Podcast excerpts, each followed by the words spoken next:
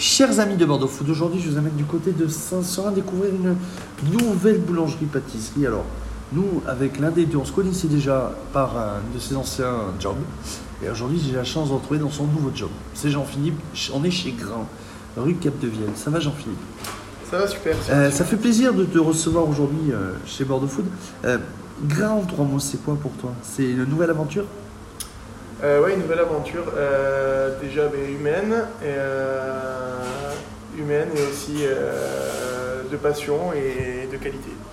Donc tu, nous, alors moi tu m'en avais déjà parlé à l'époque où tu bossais anciennement chez Biltoki, un petit peu que tu avais ce projet-là et ça s'est concrétisé je crois après le premier confinement, ça tu as décidé de partir après le premier confinement C'est ça, à partir de mai l'année dernière. Ouais. et tu me dis écoute je te recontacterai, j'ai quelque chose à te dire. Et tu m'as annoncé donc que tu allais ouvrir Grain avec Nicolas Gruel qui au moment enregistre est en, est en, est en prod. C'est ça. Euh, comment, et comment ça s'est fait tout ça au final Mais en fait, euh, Nico, ben, lui, il avait la même volonté après avoir obtenu euh, champion, euh, enfin, son championnat de, enfin, d'être champion d'Europe et champion de France en boulangerie. Il voulait aussi se monter. On avait des amis en commun, parce qu'en fait, on se connaissait déjà avec Nico, qui nous ont dit Mais regarde, Nico aussi, lui, il veut se monter et tout. Du coup, je l'ai contacté. Et ça s'est fait parce qu'on voulait vraiment que nos deux métiers soient bien représentés à un haut niveau, c'est-à-dire autant la boulangerie que la pâtisserie, et que les deux soient vraiment représentés de la meilleure manière possible, enfin en tout cas celle euh, qui nous anime. Quoi.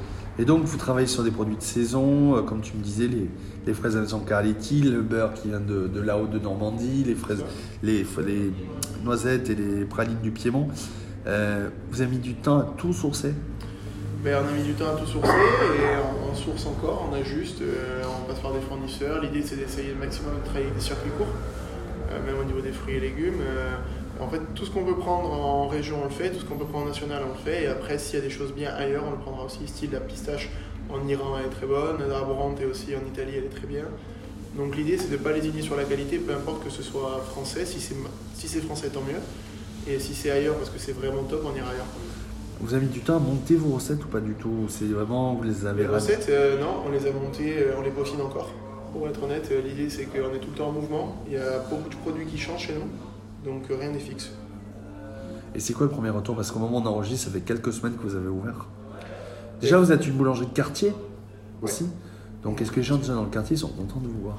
Ben, les gens ils sont super contents. Euh, franchement, euh, au, au départ, ben, ils se demandaient pourquoi, parce qu'il y a quand même des maisons assez sympas à côté. Mais du coup, quand ils ont vu le travail effectué et la qualité, ben, ils sont vraiment contents. On a déjà plein plein d'habitués, des commandes et des très très bons retours.